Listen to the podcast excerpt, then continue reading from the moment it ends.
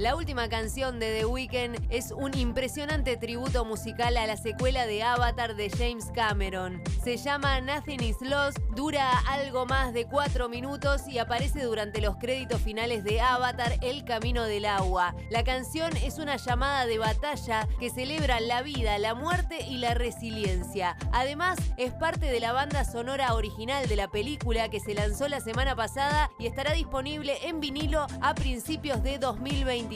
El álbum incluye más de 20 canciones, incluida The Chord, interpretada por la estrella de la película Zoe Saldaña.